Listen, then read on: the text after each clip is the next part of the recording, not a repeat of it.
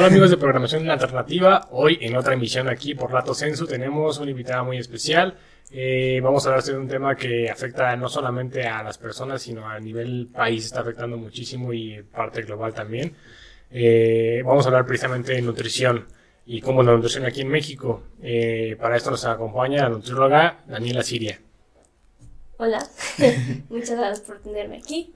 No, gracias a ti por les venir. interese saber sobre nutrición, algo, Eh, ustedes pregúntenme. nosotros siempre empezamos con una pregunta eh, hacia el pasado. Ajá. Así es pasado. Eh, ¿Por qué decidiste estudiar nutrición?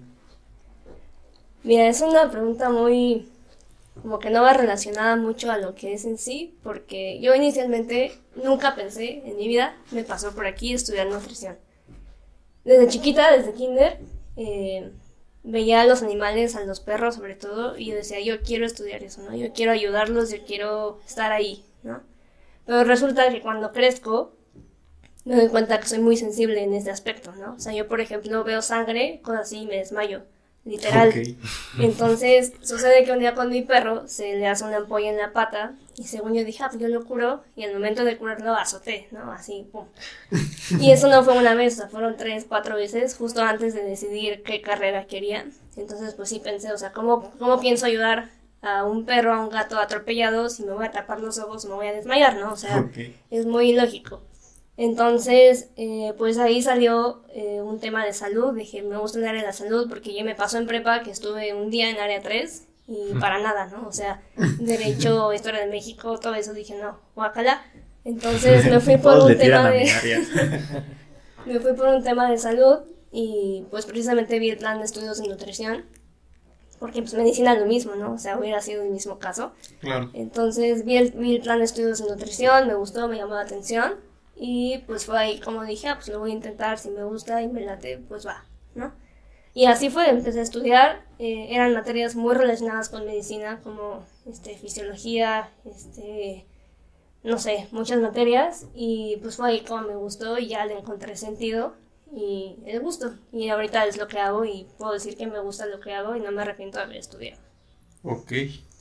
Eh, justo en esta parte, entrando en la parte nutricional, eh, ¿cómo ves a México en, en este aspecto? Porque hay una pregunta que te quiero hacer, que muchos, mucha gente está con ese tema social de no, no a la gordofobia y quién sabe qué, pero, o sea, nada que ver la gordofobia, o sea, simplemente estás gordo, cuídate, o sea, Claro. es por cosa de salud, entonces, o sea, no es por tema de que, ay, no, es que está incluyendo esa marca a esa persona, decir, de, o sea, sí, nadie está diciendo que no, o sea, no te voy a decir, no te voy a hablar mal por, por ese tipo de cosas. ¿Tú cómo lo ves desde tu área nutricional? Pues mira, es un tema muy, eh, muy importante, muy eh, que causa mucho conflicto en la gente, porque bueno, sabemos que México está en los primeros lugares de obesidad, tanto general como infantil, ¿no? Y cada vez vamos este, hacia arriba, ¿no? Entonces, sí, mucha gente dice, no, es que no tienes que clasificar a él por ser obeso, por ser gordo, ¿no?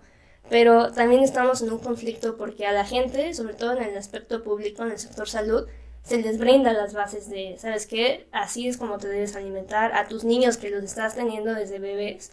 Así los debes alimentar para que tengan una nutrición ahora sí que adecuada. Y, este, pues, estamos en México, ¿no? Y a la gente le entra por aquí, le sale por acá. Y está muy, está muy dicho el, la frase de mi niño está gordito, pues está sano, ¿no? Está fuerte, está... Fuerte y está- sano está- como está cool. marrano. Pero, o sea, no precisamente. Hay, eso, eso es un conflicto porque dicen, no, es que hay gordos que están sanos, ¿no? O sea, que ve su colesterol y triglicéridos y está perfecto. Y una, gente, y una gente delgada está súper mal, ¿no? O sea, sí tiene mucho que ver la genética, muchas cosas que ahí entran en, en conflicto. Pero sí, el tema de la obesidad en México está muy, muy, muy severa. Eh, me tocó, yo por ejemplo, mi servicio social, lo hice en un hospital público, el Hospital Pediátrico de Coyoacán, y sí veía niños de 3 años pesando 30 kilos, o sea, 25, 30 kilos, que Ni mi perro pesaba eso. a mí me dan mucha ternura porque los veías llegar así chiquitos y la mamá te decía, no, es que él se come, él no me perdona si no le doy su pan en la mañana, ¿no? Como señora tiene tres años, ¿no? Le puede educar a que no solamente es un pan. Exacto, entonces, pues sí son temas que va desde la educación de padres hacia los niños Claro. Y también costumbres, porque hay gente que, por ejemplo, mi abuela no desayuna si no es un pan con café, ¿no? Y yo le he dicho, es que eso no te nutre, eso nada más es harina, te engorda, te sube de peso. Y mi abuela, es que así me enseñó mi mamá y no lo cambia. y, O sea, por Sí, más que ahí le haga el huevo, dice guácala y se come el pan con café, ¿no? O sea, va desde costumbres hasta, pues no sé, todo, todo en general. ¿Cómo crees que se podría hacer esta transición? Porque digo, siempre es muy complicado cambiar a una generación, ¿no? Pero ¿cómo harías tú para que realmente las próximas generaciones dejen de sufrir estos problemas de obesidad que te traen pues los triglicéridos, el colesterol, este, la diabetes, la hipertensión, todo esto que, que pues deriva de tener una mala alimentación, ¿no? Y creo que como tú lo dices, es muy complicado cambiar a las generaciones anteriores, pero ¿cómo harías tú para que realmente eduquemos a las nuevas generaciones? ¿O cómo ves ese panorama? Yo lo que haría, me resultaría como útil, sería, por ejemplo, a nivel escolar, ¿no? Nivel preescolar, escolar, secundaria, sí meter esa información de ahorita que estás en etapa preventiva.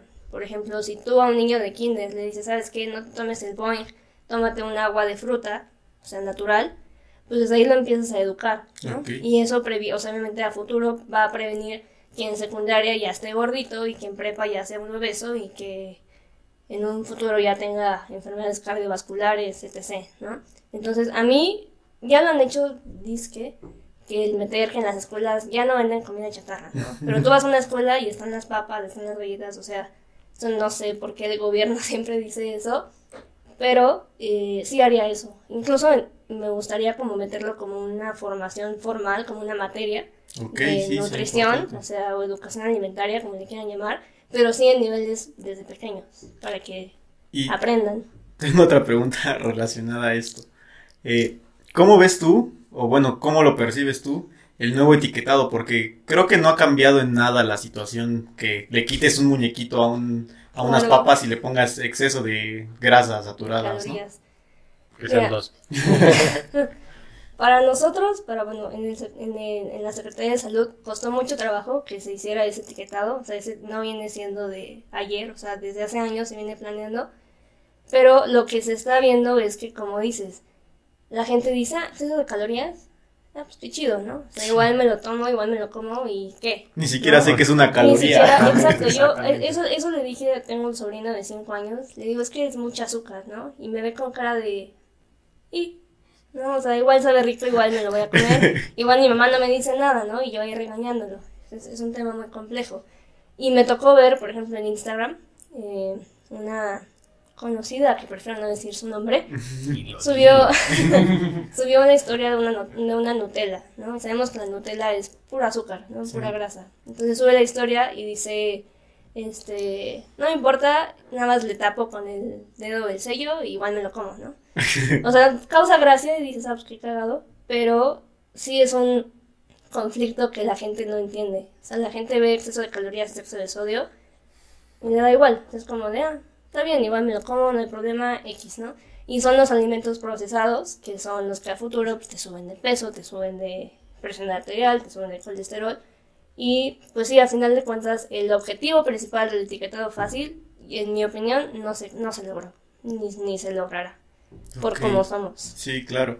Yo hace unos años leí un libro que se llama Homo Sapiens de Yuval Noah y en él mencionaba que por qué, por qué estamos tan acostumbrados a comer este porquerías, ¿no? Y hablaba de que si una primate encontraba un árbol de peras en, en la sabana, agarraba y se comía todas las que podía porque no iba a volver a encontrar peras y entonces eso generó en, en su cerebro una conexión de placer con respecto a los alimentos dulces. Y obviamente, si lo, ya, lo trasladamos a nuestra realidad actual, pues estás hablando de que todo eso está, pero ahora está procesado y es todavía mucho más dañino que echarte algo natural que de todos modos, a lo mejor las calorías o este o el colesterol que puede traer algo natural no es lo mismo a algo que ya está procesado y que ya está empaquetado y que trae un montón de cosas Claro. extras, ¿no? Entonces, este, ¿cómo, ¿cómo puede hacer alguien la transición? Porque para mí ha sido difícil, ¿no? Este, de dejar la chatarra y empezar a sustituirla por algo, este, saludable, ¿no? natural. Pues es cuestión mucho de voluntad. Por ejemplo, he conocido gente que de comer así pésimo, chatarra, tacos, etc., dice, no sabes qué, hasta aquí, porque ya vi que mis estudios están pésimos, y hacen el cambio, y les cuesta, y tú ves que hasta sufren lloran, pero lo hacen, ¿no? Pero hay gente que dice, ah, pues empiezo a comer bien, y luego cae, y peor, ¿no? Entonces, el, el precisamente lo que se... Eh, el objetivo ahorita es en la, en la gente, en la generación actual, en los pequeños, para no estar precisamente en los niveles altísimos de obesidad, o sea, prevenirlo desde ahorita, que tienen edad como no suficiente, pero ya están más conscientes, por ejemplo, niños de secundaria. O sea, no es lo mismo decir a un niño de kinder, eso tiene azúcar, a un niño de secundaria. O sea, el de secundaria ya lo entiende, ya lo capta, ¿no? Pero eh, sí, es, está, está, muy difícil. Y creo que también, eh, perdón, eh, la falta de información y una buena información que te proporcionen los medios, porque creo que hay mucha gente no preparada que te da tips, ¿no? El tip de, no sé, tómate la cucharita de, de aceite de oliva en la mañana y tómate el agua caliente en ayuno. O, o sea, cosas así, a lo mejor la parte de los ayunos intermitentes. Pero, por ejemplo, eso habla más de una cuestión de bajar de peso y no tanto de una cuestión nutricional. Sí, o sea, porque te dicen, no sé, yo eh, para bajar de peso me tomo mi agua eh, caliente en ayuno. mi agua con chía, limón con chía. Exactamente, y a lo mejor es como es una persona muy famosa, pues la gente lo, lo sigue. Aparte que no, pues yo ayuno. Pan integral. Ayuno cinco horas y no manches, he bajado de peso, pues sí, bueno, comes. Sí. Entonces, ¿cómo tú ves todas esas tendencias o tipo de temas controversiales que la gente los está siguiendo como por moda y no por precisamente ser algo nutricionalmente profesional. Claro, lo que pasa es, por ejemplo, conocemos ahorita muchos influencers, ¿no? O sea, un, ejemplo, Bárbara de Regil, ¿no? O sea, tú la ves la chava con un cuerpazo, este, guapa, dices, no, pues quiero estar como ella, ¿no? Y si ha pasado que sube cada cosa que dices, no manches, ¿no? O sea, pones la nutrición en el suelo, ¿no? En el video que hizo, que ya después lo corrigió, pero primero dijo, vamos a hacer un pan sin carbohidratos, ¿no? Primer, primer ingrediente, un plátano, ¿no? O sea, el plátano es un carbohidrato simple, ¿no? De rápida absorción, de rápida acción. Entonces ya después dijo, no, no, yo me refería a los... O sea, ya le intentan cambiar, ¿no? Pero sí son, es muy importante porque ese tipo de gente tiene no mil seguidores, o sea, tiene millones de seguidores y se quedan con la idea de que ah, pues el plátano no es un carbohidrato y se atrás con el plátano, ¿no? Y al final de cuentas es pura azúcar, ¿no? Y este, hay gente que no, o sea, hay gente, influencers también, que sí tienen estudios, que saben las bases, los fundamentos y lo dicen y dicen, pues, ah, qué chido, ¿no? O sea, lo estás difundiendo de una manera correcta. Pero el 80% de los casos es, o sea, falso, por así decirlo. o los coach de los gimnasios que te mandan la dieta de arroz cocido y, y pollo. Y pollo o salmón, porque aparte creen que tienes la eh, no sé, la facilidad económica de estar gastando 300 pesos en un salmón diario y no se toman el tiempo de a ver, este, ¿qué te gusta? O, Saludos, SmartFit. o qué te gusta o qué no te gusta. Hay gente que, por ejemplo, tengo pacientes que me dicen es que mi nutriólogo ni siquiera me preguntó a qué era alérgico o a qué no me gustaba y en todo mi menú estaba todo lo que no me gustaba, ¿no? Entonces pues, yo lo cambiaba y no lo seguí y no volví, ¿no? O gente que me dice es que mi nutriólogo me daba pastillas ¿no? El tú simple hecho de dar pastillas o recetar un medicamento te puede hacer que te quiten la cédula, que te quiten todo. Entonces, pues sí está esta como pelea porque a final de cuentas nuestra competencia como nutriólogos no es el otro nutriólogo, sino la gente que dice haz esto y te va a resultar, o el coach de gym o el influencer, que se sienten nutriólogos o que hacen el labor de, pero no tienen los fundamentos o el estudio. Y también, bueno, creo que aquí hay dos factores importantes. Primero, la gente no quiere pagar. Y segundo, la gente se deja llevar por lo que a otra persona le funcionó. Y entonces no lo que le funciona a una persona te va a funcionar a ti, ¿no? Entonces siempre es, es complicado. Y es para todo, no solamente para nutrición. hablando de ejercicios, hablando de, de muchos aspectos, no porque al vecino le funcione te va a funcionar a ti. Es por eso cuando, por ejemplo, dicen, no, es que hice la dieta de mi mamá. ¿No? Así, así me pasó, es muy curioso, antes de que yo entrara a la carrera, mi mamá hizo una dieta que le dio, no me acuerdo quién, la mandó al hospital, o sea, porque era eh, bajísima en carbohidratos y mi mamá el azúcar, bueno, es, su fascinación, ¿no? Entonces la mandó al hospital con una descompensación Y es precisamente eso, o sea, no te tomas el tiempo de ir al nutriólogo y decir, ¿sabes qué? Quiero bajar de peso, pero a mi modo, a mi ritmo. Claro. Y eh, obviamente con las medidas necesarias, ¿no? Por eso es que una dieta se hace tomando en cuenta tu estatura, tu peso, tu sexo y tu edad. De ahí partimos. Entonces, si tú haces la dieta del vecino, de tu amigo, obviamente es una dieta que no está hecha para ti en cuanto a porciones, en cuanto a macronutrientes, minerales, vitaminas, todo. Y por ejemplo, eh, ¿cuál ha sido la, parte en tu carrera de nutrióloga en la que has visto como mayor carencia en cuanto, en cuanto a recursos? Porque no toda la gente tiene para pagar un nutriólogo, no toda la gente tiene para pagar una dieta, porque dice, bueno, a lo mejor pago la consulta, pero no tengo para hacer el súper. Entonces, eh, esa parte de que entre los principios de la dieta tiene que ser económica, ¿cuál ha sido el caso más extremo que has visto? Mira, yo cuando todavía estaba en la carrera, el último cuatrimestre fue de prácticas, ¿no? Prácticas profesionales. Eh, lo hice en un servicio que no sé si puedo decir el nombre. Pues no sé si tenga conflicto en la parte de la empresa, pero aquí que- nosotros no tenemos. ¿eh? Sí, no es un servicio eh, público que, da- que brindan los, los centros de salud de cada delegación. Y este servicio lo que hace es una brigada. eh, entra médico, entra enfermero, entra odontólogo, psicólogo y nutriólogo, ¿no? Ok. Y esa brigada va a la puerta de tu casa y te ven. O sea, te ve toda la brigada. Es como una consulta súper rápida, pero pues, te ven todos, ¿no? A domicilio. A domicilio, exacto.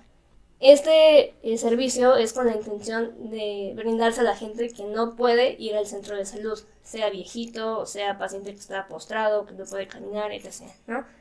Entonces, cuando llegué ahí, obviamente llegas y primero mi jefa me decía nada más ve, observa y ya, ¿no? Ya después vas tú sola, ¿no? Entonces, me impactó mucho una, una de mis consultas porque llego con una viejita que estaba súper flaquita y me dice, es que no he comido hace tres días. Y yo así de, ok, ¿no? O sea, ¿cómo, cómo, le, cómo le vas a decir a ella, haz cinco tiempos de comida o come pescado, come pollo? Si te dicen, no he comido hace tres días y tengo 10 pesos para tortillas, ¿no? O para una manzana. Entonces sí te quedas así como, pues, ¿qué haces, no? O sea, no, no, no puedes simplemente decir, ah, pues ahí, ahí hágase bolas, ¿no? Sea, para eso existen tipos de dietas, eh, por ejemplo, está la dieta de la milfa, que se basa en maíz, frijol, calabaza y chile.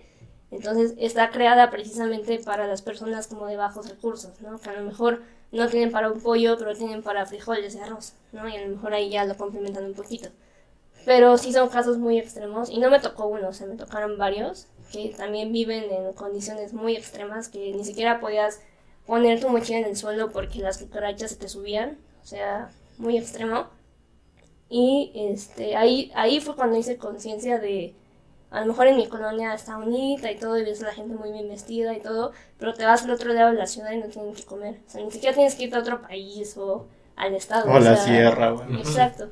Simplemente es a la vuelta de la esquina, no te das cuenta que no tienen que comer o no tienen que tomar, no sé, lo que sea, ¿no? Pero sí es muy, muy extremo. Y creo que hay un problema aquí porque, bueno, creo que también es, un- es, este impacta en, en el sector salud porque es más fácil encontrar una coca y unas papas que encontrar un verdura y carne en algún lado, ¿no? Es es más fácil que llegues a la tienda y haya eso a que tengan Sí. frijoles y todo. Entonces, es una problemática que también No, y aparte es también difícil de abordar. la parte de que, bueno, ya el impuesto en cuanto a alimentos de origen chatarra, como el refresco, como la parte de las, papas, entonces ya son muy- más caros. Pero a la gente no le importa. Sí, no, y de- pero- gente- o sea, siempre vas a ver. Y el problema es, ¿qué pasa con esos recursos? O sea, ¿cómo se están canalizando esos recursos que se están yendo pa- para impuestos de esa naturaleza? ¿Por qué no se apoya al, al sector agropecuario con esos recursos, no? ¿Por qué no se, se hace una campaña de concientización para que sabes que no compres este unas papas, cómprate una manzana y cómprate este no sé, otra cosa, ¿no? Yo, yo creo que también en la parte, bueno, en esta parte de la brigada de salud que estabas tú es, creo que muy importante, creo que, a lo mejor es un paso pequeño, pero a la vez es un paso muy grande para toda la parte nutricional en México y aparte de salud, en cuanto a médico, psicólogo, nutriólogo, eh, creo que la labor es muy buena, creo que también está bien planteada, pero creo que eh, hay todavía esa parte que no depende precisamente de la parte de brigada de salud, sino de la parte del gobierno, de la parte de la misma persona, que no tenga la posibilidad de tener un- una buena alimentación. Creo que es algo que debemos de replantear la pregunta y, y volver a analizar cómo puedes ayudar a esa persona que tenga por lo menos una bolsa de arroz, una bolsa de frijoles, Claro, antes de empezar a, planear que vaya un nutriólogo a su casa. exactamente. Y en esa brigada, perdón, tocaba de todo. O sea, como había gente que me decía, no he comido, no tengo que comer. Y había otros que llegabas a una casa impecable y te decían, ¿quieres un vaso de jugo? ¿Quieres un pan? ¿Quieres una galleta? O sea, había una, una paciente que de hecho siempre que íbamos nos daba una coca. O sea, esta- estaba curioso, ¿no? Porque el paciente tenía En bolsita. Creo, creo que tenía Parkinson y la señora siempre en el refri tenía las coquitas chiquitas, pero así Sí. como tres cajas, ¿no? Y siempre, ahí ten tu coca. ¿no? Eso era muy curioso.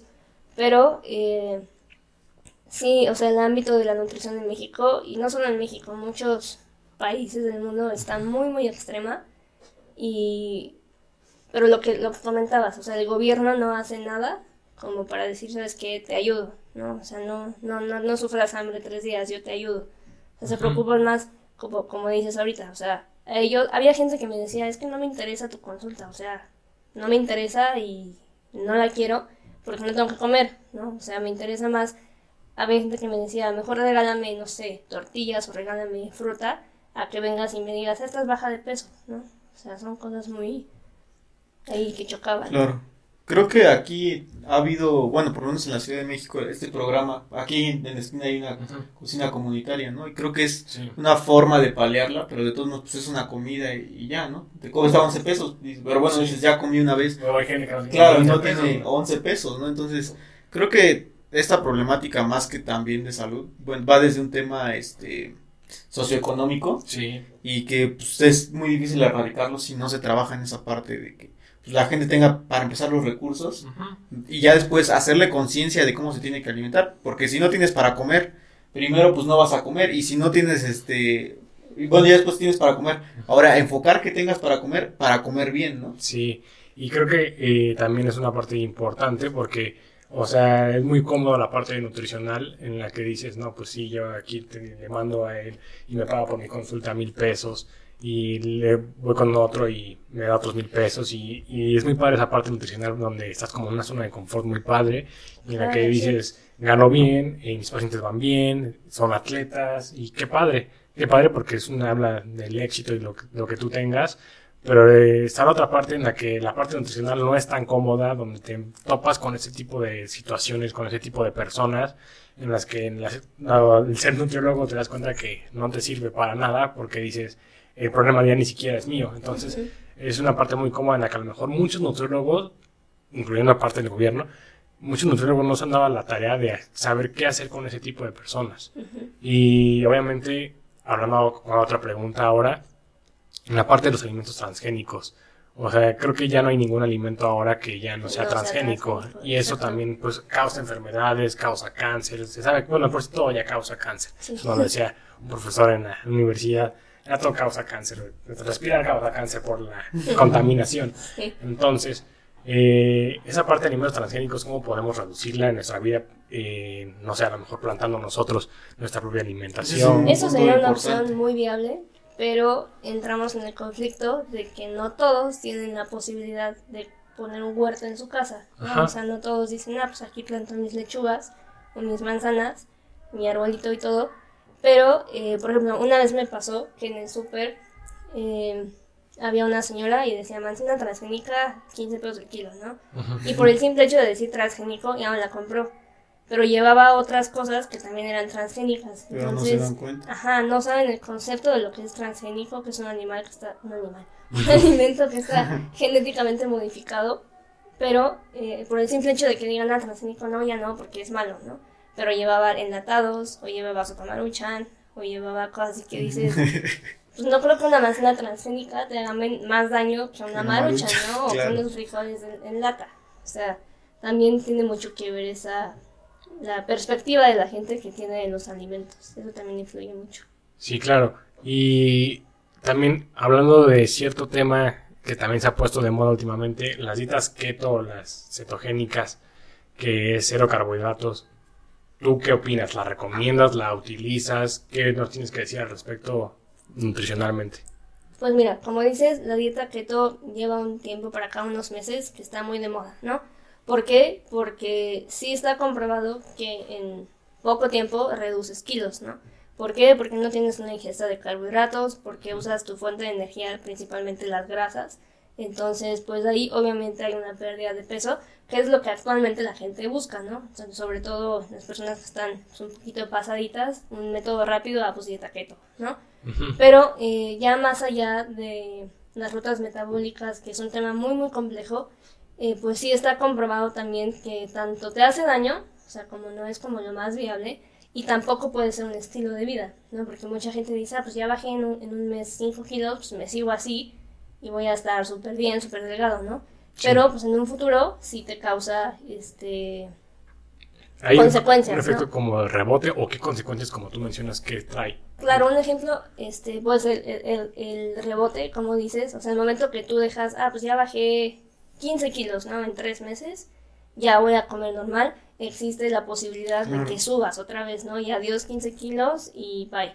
Eh, uno de los primeros síntomas, por ejemplo, es como no tienes glucosa, que es tu principal fuente de energía, por así decirlo, azúcar, eh, dolor de cabeza, mareos, irritabilidad, hambre, te puedes hasta desmayar, como te comentaba que, que le pasó a mi mamá. Y este, pues sí, como te decía, no, no puede ser un estilo de vida. En mi opinión, yo no la recomendaría, así que si un paciente llega y me dice, ah, pues quiero dieta keto, o sea, sí sería como, ok, pero tienes que estar consciente de que te puede pasar esto y esto y esto y esto.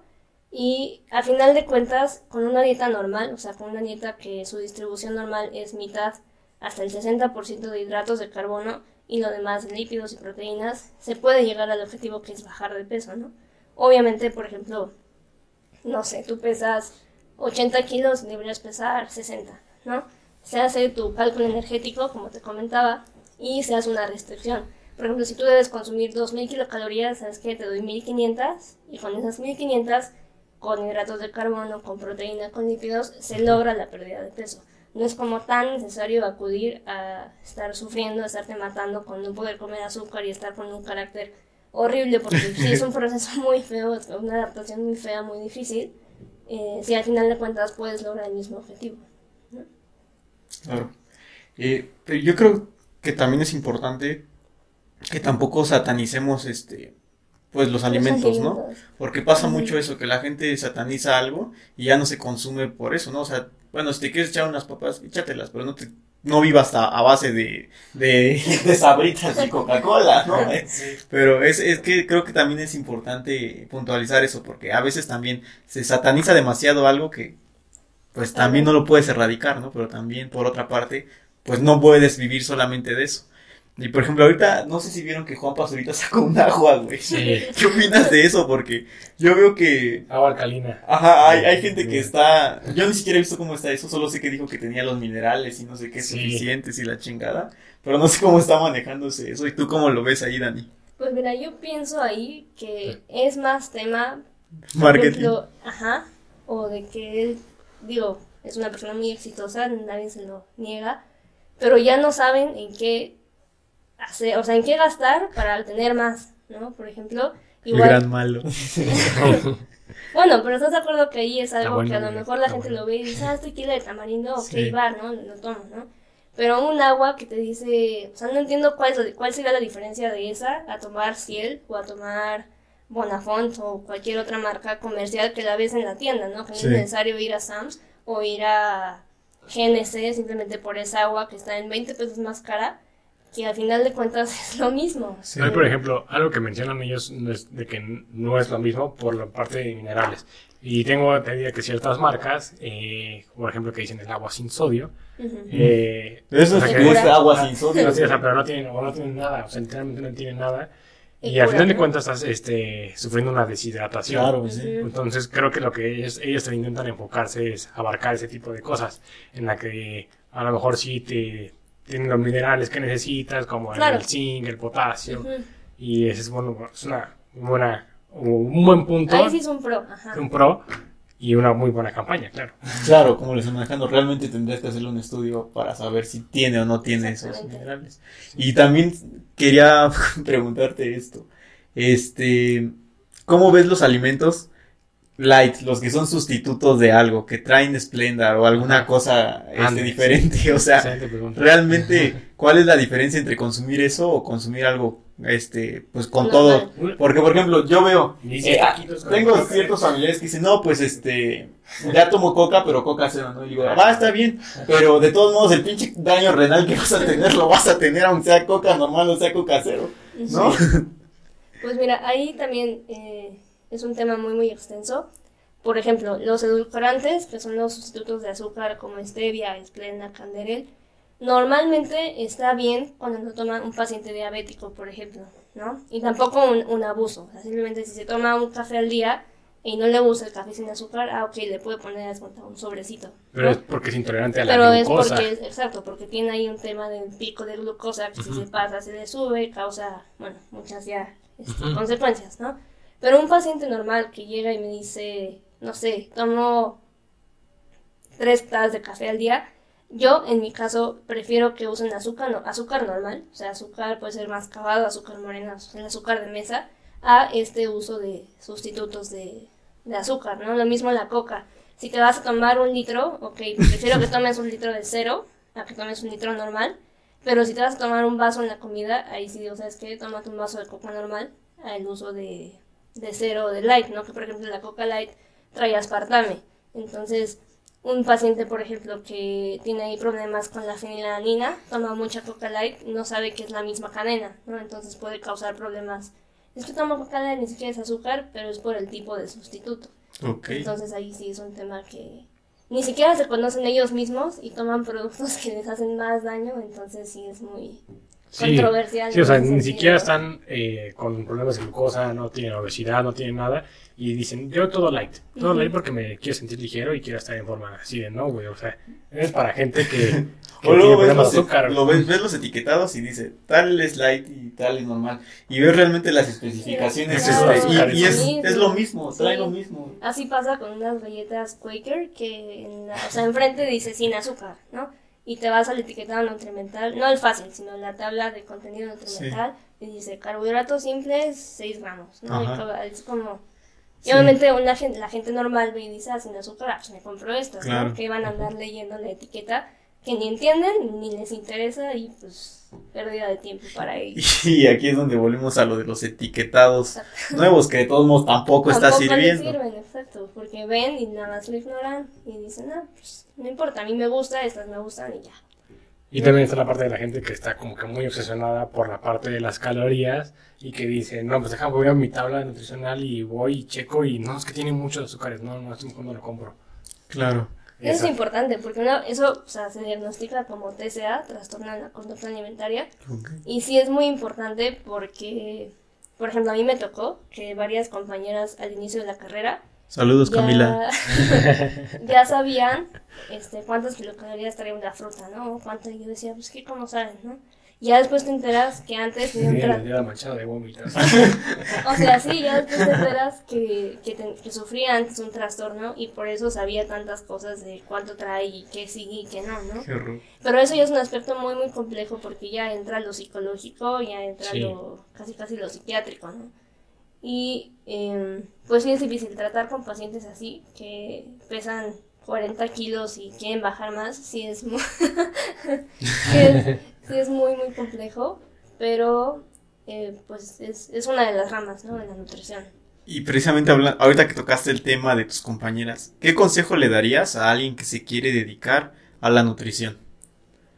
¿Qué consejo para qué? O sea, para las Desde que estudia, o- desde que, desde que le interesa para estudiar esto, hasta el momento de ejercer la carrera. Ok.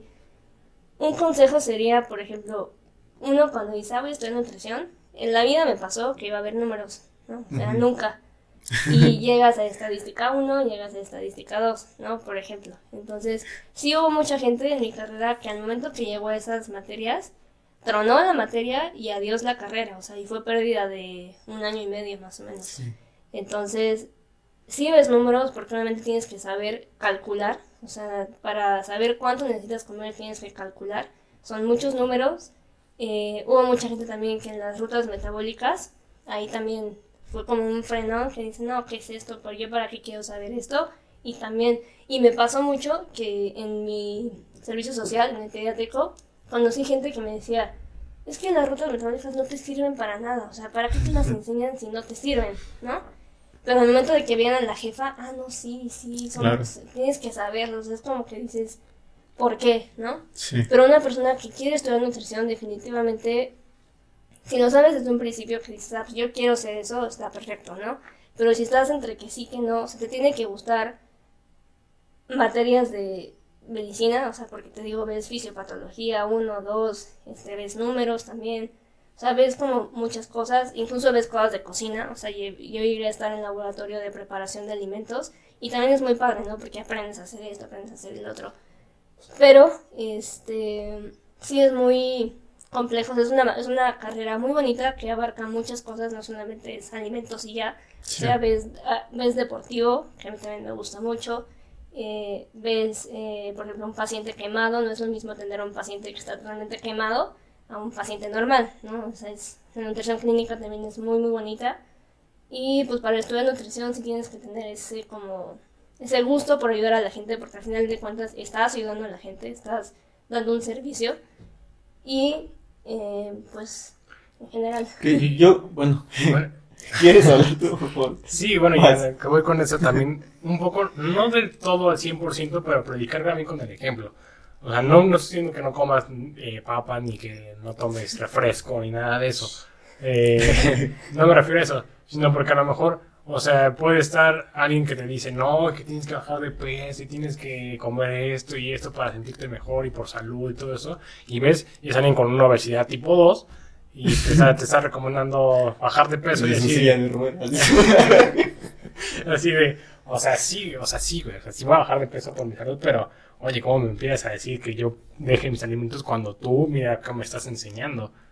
Claro. Eso es súper importante porque, mira, tengo amigas, eh, colegas, las cuales quiero mucho, debo decir. Y sí tienen ese tipo de problemas, ¿no? Pero no es simplemente por el hecho de que coman y ya, ¿no? O sea, son personas que tienen síndrome de ovario poliquístico, Sí. que tienen ciertas enfermedades hormonales también, que no les permiten estar en un estado de nutrición óptimo, ¿no? Y eso no quiere decir que no tengan la capacidad y que no sepan hacer una dieta y que te, que te puedan poner a ti en forma, pero sí influye mucho el Claro, paciente. O sea, tú llegas al nutriólogo y ves a alguien así y dices, ¿cómo? ¿No? O sea, yo voy a estar así, si yo quiero verme bien, sin saber que a lo mejor el Nutri es súper capacitado y súper inteligente y te puede estar al 100%.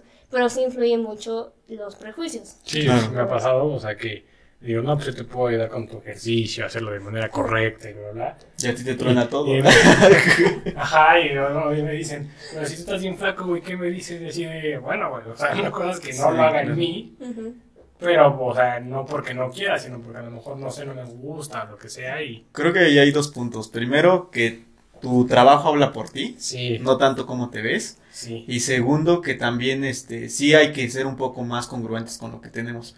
Porque si tu trabajo te respalda y además tú te ves como te tienes que ver en lo que te estás moviendo, Sí. pues la gente con muchísima más confianza va, va a Pues su pasa con Bárbara de Regil, que tiene un super cuerpazo y a lo mejor no tiene la carrera de nutrición, pero... Pero imagínate si lo respaldara a través de una carrera de Claro. nutrición. Sería muchísimo mejor y, un mayor mejor su nutróloga, boom. sería la Ah, claro. Y aquí yo quiero aclarar algo a la gente. Gente, no hay carreras que no tengan matemáticas, no sean pendejos. Todas las carreras tienen matemáticas, que no les hagan creer que no, güey. Todas tienen matemáticas. Hasta para administrar el tiempo libre. Hasta para administrar el tiempo libre tienes que calcular cuántas horas te quedan y cuántas tienes de la tarde después de no hacer nada, güey.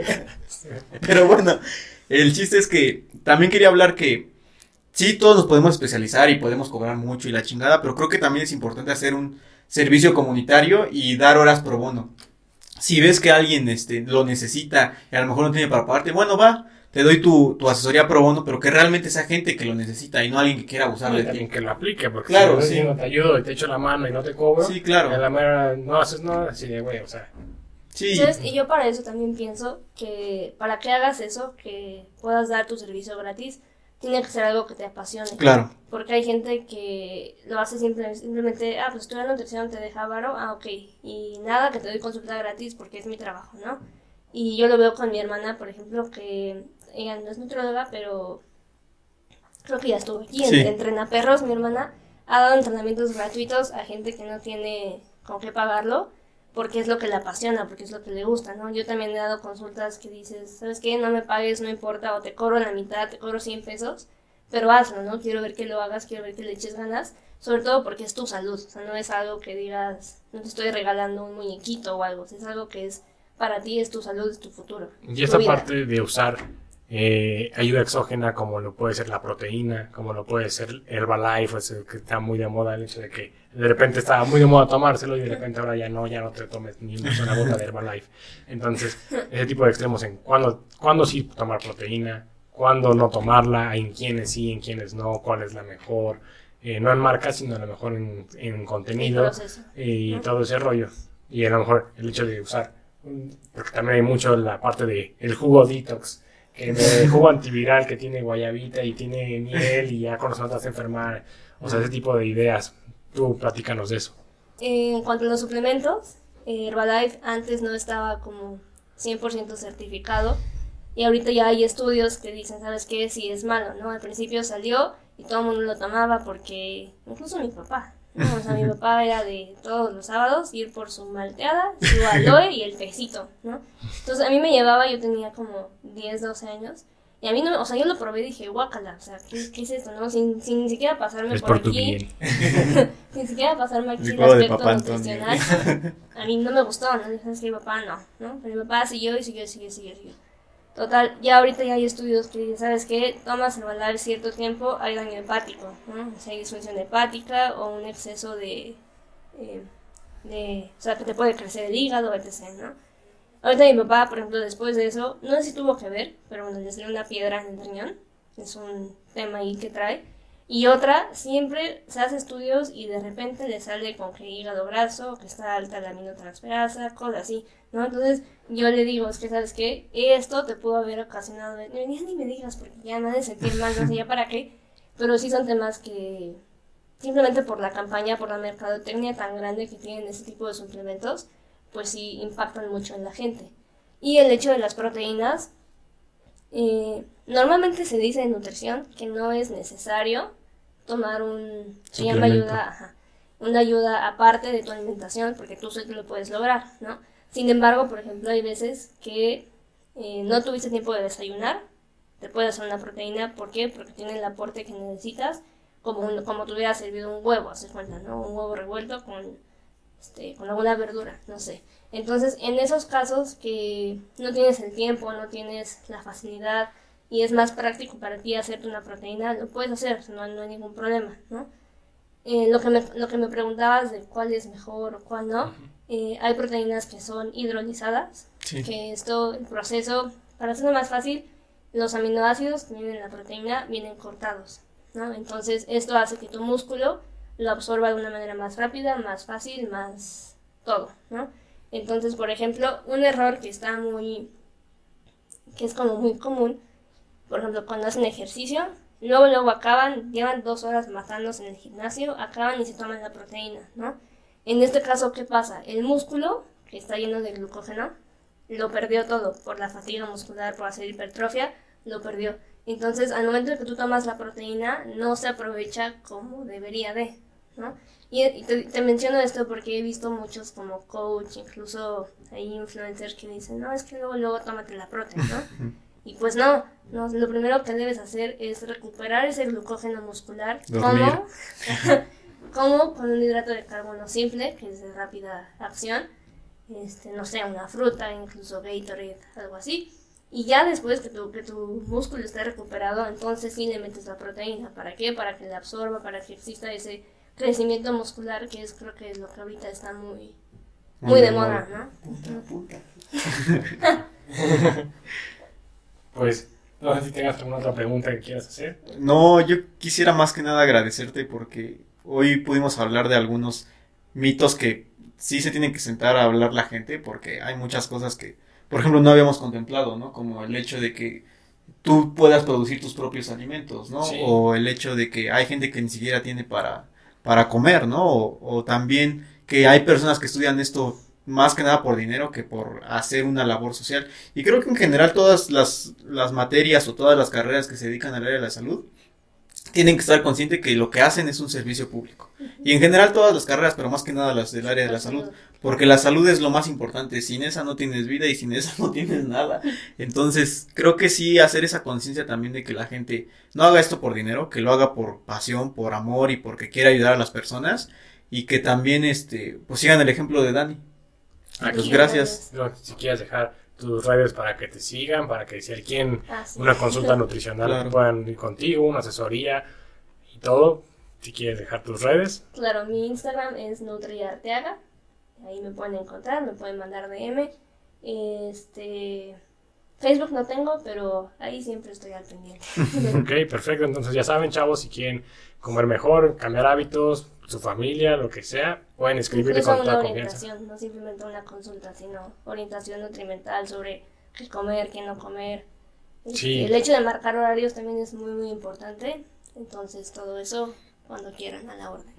Sí, todo, ella les va a decir todo tiempos de comida, no crean que van a comer pollo con arroz y nopales, ella se, se adapta a lo que ustedes necesiten y quieran y les guste y bueno, lo, lo hace de la manera más profesional, haciendo todas las mediciones posibles. Entonces ya saben, si quieren, vayan con ella y nos- ya saben que nos vemos. Hasta la próxima. Gracias. Gracias por haber visto este contenido.